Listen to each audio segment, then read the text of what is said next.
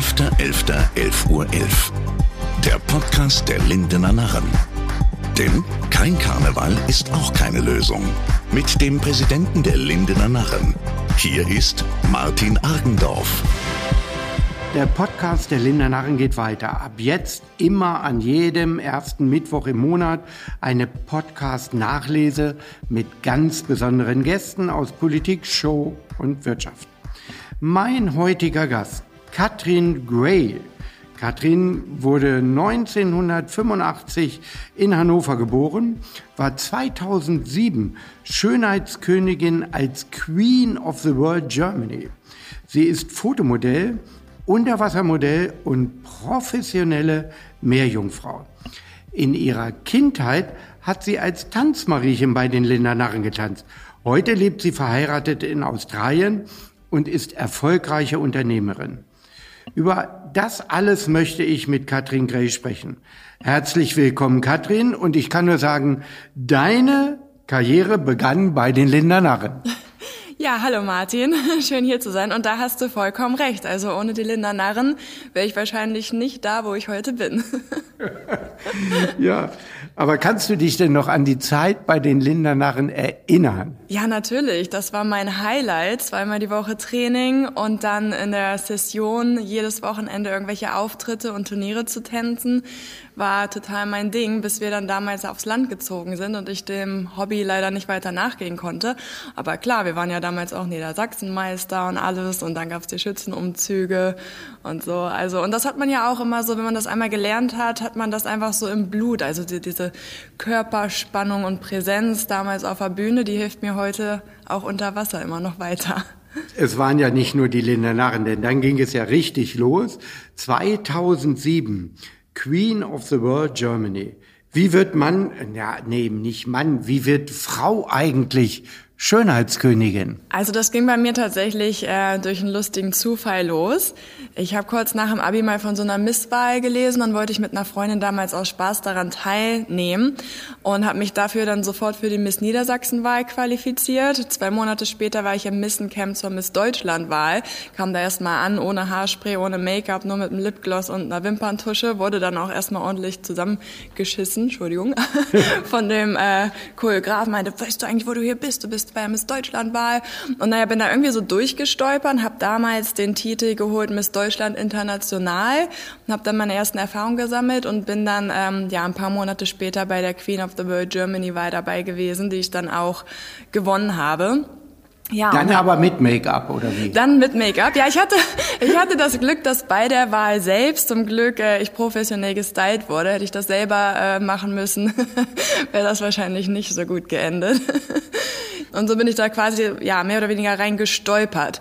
Naja, und dann ging es erst mal los. Äh, ja, dann gab es irgendwie Verträge von Modelagenturen und ehe ich mich versah, äh, war ich Fashion Model und war dann für drei Monate in Shanghai und später in Bangkok und international unterwegs. Und ja, das ging irgendwie schneller, als ich drüber nachdenken konnte. Ja, aber du warst ja noch relativ jung, also es ist ja schon ein paar Jahre her. Mit 26 Jahren hast du dann eine Ausbildung auch noch zur Tauchlehrerin erfolgreich beendet. Warum eigentlich Tauchlehrerin? Ja, das war damals so. Also ich hatte schon immer eine Leidenschaft fürs Wasser und ähm, bin ins Ausland gegangen, nach Australien damals. Und da hatte ich dieses Visum, dieses Work- and Travel-Visum für ein Jahr. Und dann wusste ich aber relativ schnell schon, nein, nach Deutschland zurück jetzt, das äh, möchte ich nicht. Und wusste aber, dass es relativ schwer ist, für Australien ein Visum zu kriegen. Und dann habe ich mich erstmal so ein bisschen erkundigt und geguckt, in welchen Ländern man denn ganz gut leben kann. Dann bin ich auf Südostasien gekommen und da ist aber dann wieder das Problem mit Arbeitsgenehmigung und so weiter. Dann bin ich irgendwie darauf gekommen, aber als Tauchlehrerin äh, ne, würde das ja ganz gut funktionieren. Habe dann in Sydney meine Ausbildung zur Tauchlehrerin absolviert und bin von da aus dann erstmal nach Thailand gezogen, wo ich dann zweieinhalb Jahre gelebt habe, bevor es dann irgendwann wieder nach Australien zurückging. Also du hast ja am 9. Mai Geburtstag. 2012 im Mai hast du dich zum ersten Mal als Meerjungfrau verwandelt. War das irgendwie ein Geburtstagsgeschenk für dich oder Also durch die Ausbildung zur Tauchlehrerin hatte ich dann auf einmal so viele Berührungspunkte mit der schönen Unterwasserwelt und da habe ich mich dann an meinen Kindheitstraum erinnert. Wenn man halt so fünf, sechs ist und das erste Mal Ariel sieht, da geht das wahrscheinlich jedem kleinen Mädchen so, die möchten dann Meerjungfrau sein. Und damals gab es natürlich noch nicht solche Flossen und so. Und dann dachte ich, na ja, jetzt, ich bin Mitte 20, bin jetzt Tauchlehrerin, ich werde jetzt einfach mal Meerjungfrau. Und dann... So, ich werde einfach mal Meerjungfrau. Ich habe gesagt, genau, ich wurde natürlich auch belächelt von so ein paar Leuten, die ich das erzählt habe, aber das war mir egal. Ich habe halt einfach gesagt, ich äh, lasse diesen Traum jetzt wahr werden. Und dann habe ich erstmal überlegt, was muss denn so eine Meerjungfrau eigentlich können? Dann bin ich darauf gekommen, naja, eine Meerjungfrau muss ja auf jeden Fall ihre Luft länger anhalten können. Habe dann mit den Apnoe-Tauchen begonnen, wo ich gelernt habe, meine Luft so für knapp dreieinhalb Minuten anhalten zu können. Und dann ähm, dachte ich, na gut, eine Meerjungfrau muss auch halbwegs gut unter Wasser aussehen können. Hab dann also selber mir beigebracht, unter Wasser zu modeln, was ja ganz schön anders ist als Modeln an Land, weil auf einmal ja kommen ganz andere Sachen noch dazu, wie zum Beispiel hast du vielleicht schon mal versucht äh, im Swimmingpool versuchen also auf dem Boden zu sitzen. Ich kann die Luft nicht so lange anhalten. genau, weil man hat dann auch immer Auftrieb und so. Aber das habe ich halt ein bisschen geübt und dann habe ich mir damals meine erste eigene Flosse quasi gebastelt und angezogen und äh, ja, somit war Mermaid Cat dann offiziell im Mai 2012 geboren. Und damals war das natürlich nur so ein kleiner Kindheitstraum, so ein kleines Hobby, so wie auch wenn man das erste Mal als Funkenmariechen seine Uniform anzieht. Genauso war das damals auch, dann das erste Mal die Flosse anzuziehen. Und dass daraus aber wirklich mal so ein richtiges internationales Unternehmen wird, Business wird, äh, das äh, hätte ich damals auch niemals für möglich gehalten. Ja, denn dann ging es ja wirklich weiter in deinem Leben äh, als Meerjungfrau. Du hast äh, Meerjungfrauen-Schwimmkurse in Thailand, Indonesien, Philippinen, Malaysia, Deutschland, Australien organisiert. Habe ich ein Land vergessen? Warst ja, ja fast auf der ganzen Welt. Äh, ich glaube, es gab noch Österreich, Singapur, China, äh, ich weiß es, also über, über zehn verschiedene Länder mittlerweile auf jeden Fall. Wobei seit 2014 jetzt die Hauptbasis der Mermaid Cat Academy hier in Deutschland ist. Äh, da äh, äh, habe ich momentan 15 Trainerinnen in meinem Team, die, ja, jetzt natürlich gerade nicht Corona-bedingt, aber sobald die Schwimmbäder wieder aufhaben, dann regelmäßig diese Meerjungfrauenkurse unterrichten. Äh, insgesamt haben wir da schon über 7000 Schüler ausgebildet. Ähm, ja, der Schwerpunkt liegt natürlich eher so bei jungen Mädchen, aber wir haben hin und wieder auch Erwachsene dabei, wir haben hin und wieder auch Jungs und Männer dabei. Oh, dann kann ich auch? Ja, ja, oh, das, das müssen wir unbedingt machen. Sobald die Schwimmbäder wieder aufhaben, Martin, nehme ich dich beim Wort. Dann, dann kriege ich, äh, dann, dann bin ich eine Meerjungfrau. Wie geht das als Mann? Ah, wir können dich auch Meermann nennen, Neptun. da darfst du dir was aussuchen. okay, dann muss ich aber das mit dem Luftanhalten noch üben. Ich glaube, man darf ja dann die Lunge nicht voll haben mit Luft. Luft, hat man ja wieder Auftrieb, das ist auch schlecht, ne? Ja, das sind dann ja natürlich schon so Advanced-Übungen. Wir machen erstmal, wir fangen erstmal mit so einem kleinen Grundkurs an aus Spaß, da bringe ich dir erstmal die Basics bei und genau, dann kannst du in deiner Flosse ein bisschen umherflippern. Da kommen wir ja gleich dann auch nochmal drauf. Ich bin ja Malediven-Fan. Aber dann die Voraussetzung ist natürlich entweder auf den Malediven oder bei dir in Australien. Ja. Dann kommst du doch am besten äh, Ende September mit. Ich biete nämlich seit äh, drei Jahren etwa auch unsere Mermaid Weeks an. Ah. Das sind tatsächlich Reisen äh, für Meerjungfrauen und Meermänner. Das bedeutet, du oder wenn deine Frau oder wer auch immer alles noch mitkommen möchte, kann mich dann eine Woche begleiten. Ähm, und diese Woche ist dann gefüllt mit Meerjungfrauenabenteuern. Das bedeutet auf der einen Seite Training, äh, ja, Freiwassertauchgänge oder Meerjungfrauengänge sozusagen im Meer und ist natürlich auch mit Fotoshootings verbunden, Fotoshootings ähm, an Land und auch Unterwassershootings. Und jetzt im September haben wir, wie gesagt, äh, sogar eine Mermaid Week auf den Malediven. Ähm, ansonsten haben wir dieses Jahr auch noch äh, eine Mermaid Week in Italien geplant und das ändert sich eigentlich jedes Jahr. Wir sind zwischendurch auch in Mexiko, in Tahiti, Bali, wo auch immer das Wasser halt ja, schön ja, ist. Ja, das hört sich ja richtig gut an. Also ich werde garantiert in meinen Terminkalender schauen und ich habe auch schon eine Idee. Wir werden dann einen Podcast aufnehmen auf den Malediven nach unserer Unterwassershow. Wir also, können das auch unter Wasser machen. Unter Wasser? Unter Wasser Podcast. Ei, das habe ich noch nie gemacht. Mit also Video dann ja, dazu na, vielleicht. Das wäre dann natürlich noch mal eine riesige Herausforderung. Aber es gibt ja nicht nur die äh, Weeks, die du hast, sondern du hast ja auch einen Mermaid Kit Shop. Also man kann, jeder kann mehr oder weniger äh, mehr Jungfrauenflossen dort bestellen, oder? Wie läuft das? Genau richtig. Der Mermaid Cat Shop wurde dann im April 2013 eröffnet, war bisher nur ein Online-Shop ähm, und da gibt es verschiedene Meerjungfrauenflossen zur Auswahl. Es gibt einmal welche für Kinder und Anfänger, das bedeutet, da ist eine integrierte Monoflosse drin, das ist quasi die Schwimmflosse, nur muss man sich das ein bisschen anders vorstellen. Es sind quasi nicht zwei unterschiedliche Flossen wie beim Schnorcheln, sondern sind zwei Fußtaschen, aber das Flossenblatt ist dann im Prinzip nur eins. Und ähm, diese Monoflosse ist dann mit so einem Bademodenstoff äh, überzogen.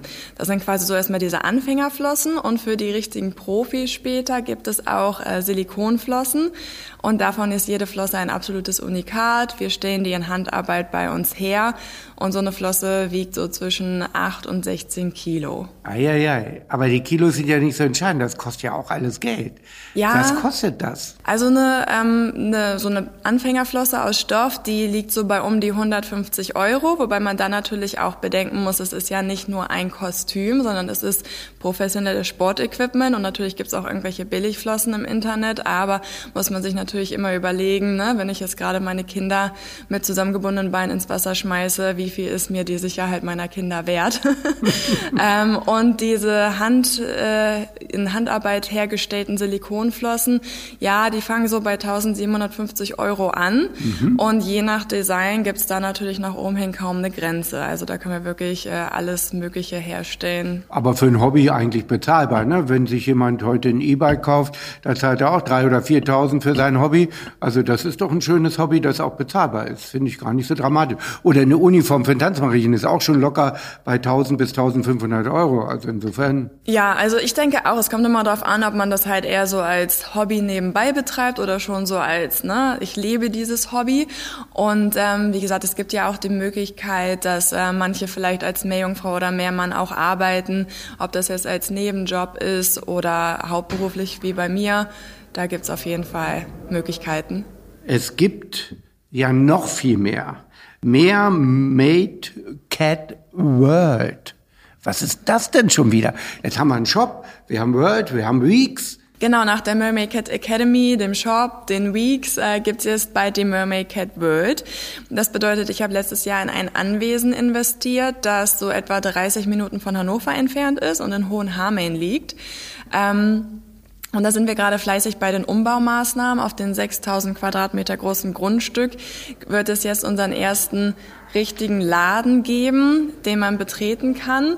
Und das Thema Meerjungfrauen wird auch noch weiter ausgeweitet im gesamten Bereich Fantasy. Das heißt, man wird da die Möglichkeit haben, neben Meerjungfrauenflossen zum Beispiel auch Elfenflügel zu kriegen, Hörner, die man seinem Pferd äh, umbinden kann, dass die zu Einhörnern werden, Prinzessinnenkleider und so weiter und so fort.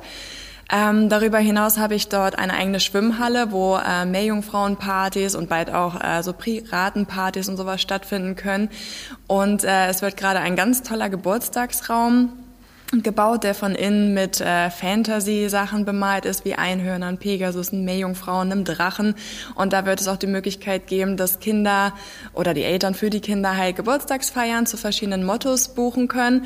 Und es wird einfach ein Ort sein, wo sowohl Erwachsene als auch Kinder hinkommen können und einfach mal wieder auftanken können vom grauen Alltag, einfach ein bisschen das Herz mit Magie und Fantasie füllen können. Boah, also ich bin total geflasht. Wenn ich mir vorstelle, innerhalb von zehn Jahren, wenn ich da zurückblicke, was du da auf die Beine gestellt hast, weltweit. Oh, die Flossen.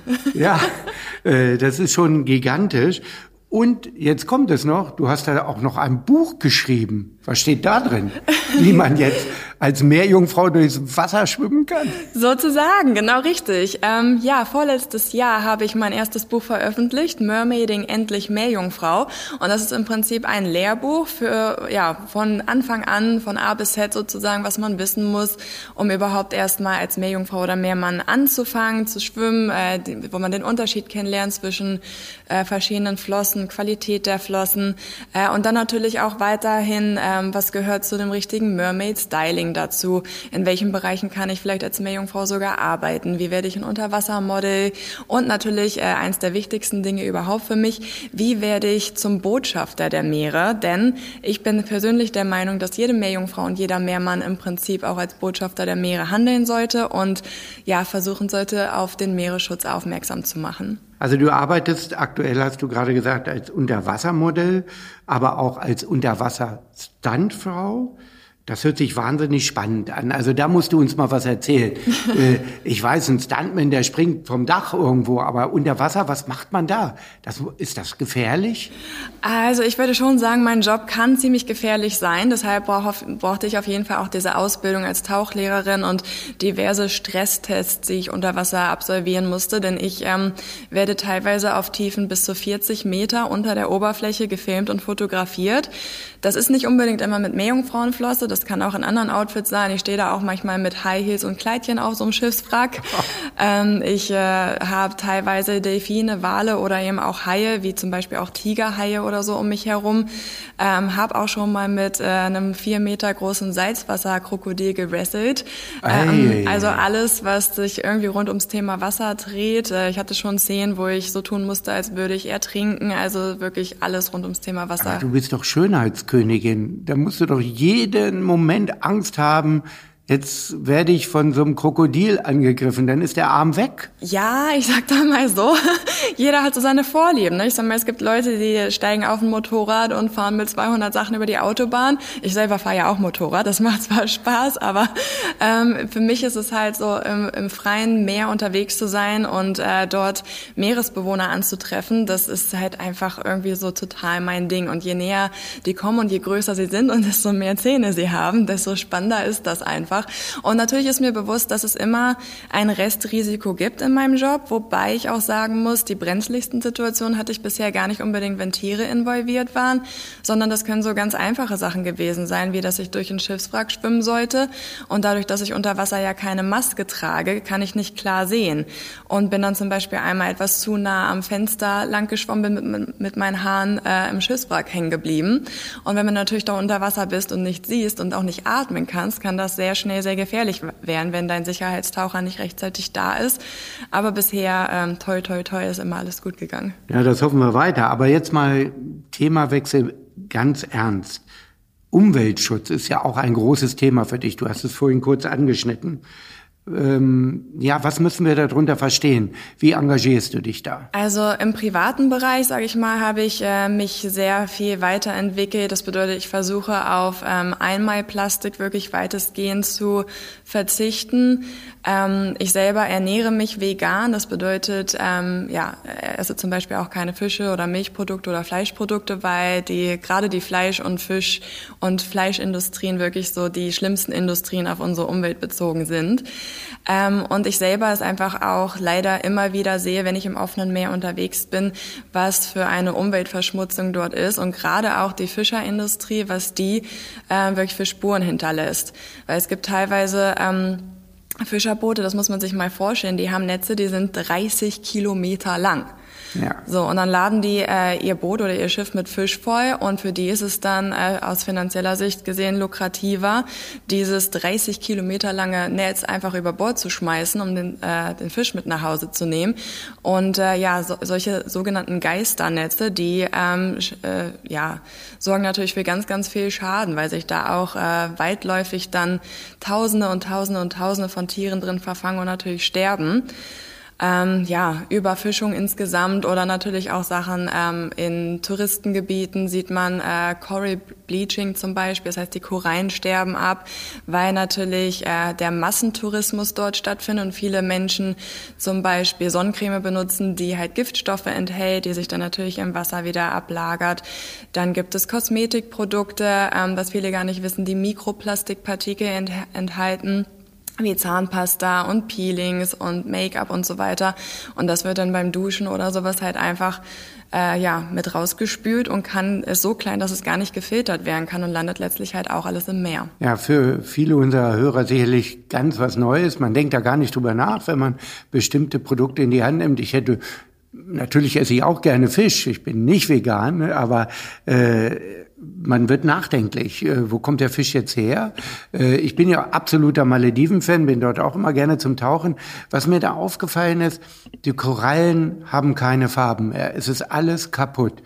Äh, hast du das auch so wahrgenommen? Du hast ja noch viel mehr gesehen, nicht nur die Malediven. Ist das überall auf der Welt so? Also es gibt sicherlich noch ein paar Plätze, wo die Korallenriffe noch äh, relativ intakt sind, aber ich bin wirklich schon an vielen, vielen Orten gewesen unter Wasser und ich muss sagen, dass es weitläufig doch wirklich schon sehr zerstört ist, was auf der einen Seite natürlich dem Tourismus zuzuordnen ist, auf der anderen Seite aber auch ähm, ja mit der Erderwärmung, mit dem Klimawandel einfach zu tun hat und es einfach nicht zu verleugnen, dass da was passiert. Denn wenn man äh, beobachtet, wie die Meerestemperatur im Laufe der letzten Jahre angestiegen ist, die mit hauptverantwortlich dafür ist, dass diese Korallenriffe eben absterben, dann ja können wir, also kann da keiner mehr stehen und sagen, ah, das ist ja alles nur Humbug, das findet nicht statt, sondern doch, es äh, ist definitiv dabei. Es hat stattgefunden, ist immer noch dabei. Ja, ich tröste mich immer so ein bisschen damit. Also ich habe immer das Gefühl, so ein bisschen erholen sich die äh, Korallen dann doch. Ich habe dann schon mal wieder ein paar Farben gesehen in den letzten Jahren. Äh, ich bin da guter Hoffnung, dass es dann besser wird. Aber du lebst nun seit einigen Jahren in Australien. Für viele unserer Hörer ein Traum. Ist das auch dein Traum? Ähm, dazu muss ich sagen, ja. Also vor elf Jahren, als ich ausgewandert bin, war es mein totaler Traum Australien. Ja, super. Äh, jetzt, wie gesagt, bin ich seit knapp elf Jahren im Ausland und man fängt dann doch schon irgendwann auch mal an, wieder andere Sachen zu vermissen. Und äh, in Perth... Das Tanzmariechen natürlich. Tanzmariechen ja. auf jeden Fall. Also das ist wirklich so. Immer wenn ich irgendwie klassische Musik höre, äh, switcht es automatisch wieder rüber und ich stelle mir vor, ähm, dass ich in Rickling im Freizeitheim auf der Bühne stehe und das Publikum vor mir habe. Also das ist, das habe ich auch immer noch im Blut. Also ich werde das ja auch total gerne wieder machen. Ich bin immer noch zwischendurch dabei, mich zu dehnen und so Spagat und sowas geht noch. Habe jetzt neulich meinen ersten Flickflack mal wieder gemacht, seit 15 Jahren, mit Hilfestellung natürlich, aber das war gleich so, ja, ich hab's noch in mir. Ähm, komm, komm, komm, komm, das ist nicht so weit weg. Wenn du wieder mal hier in Deutschland bist und es ist Karnevalzeit, ich wir sehen dich auf der Bühne. Wir trainieren ja, das. Das okay, hundertprozentig. Ja, mit ein bisschen Training, denke ich, äh, kriegt man das Eingerostete auch irgendwann wieder flexibel. Du bist ja jetzt schon so einige Monate, glaube ich, in Deutschland. Ne? Wann bist du gekommen? Ich bin im Dezember gekommen, habe meine Eltern überrascht, äh, stand auf einmal vor der Tür und die haben da so gar nicht mit gerechnet. Das war dann auch mein erstes Weihnachten mal wieder zu Hause seit sechs Jahren.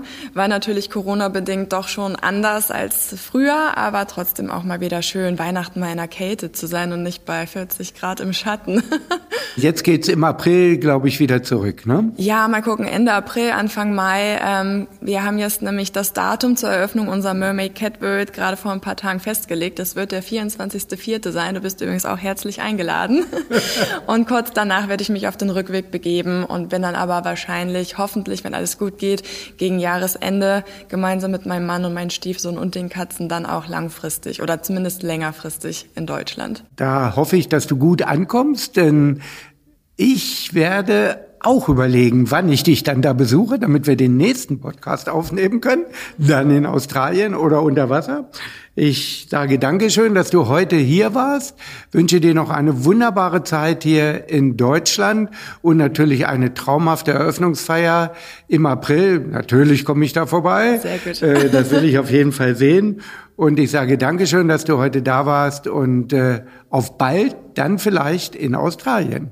Ja, ich bedanke mich auch, war mal wieder sehr schön und dir auch weiterhin alles Gute. Und vergiss die Linda Narre nicht. Auf gar keinen Fall, niemals. Danke, Danke auch.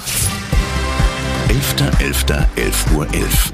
Ein Podcast der Lindener Narren, produziert von ABC Communication.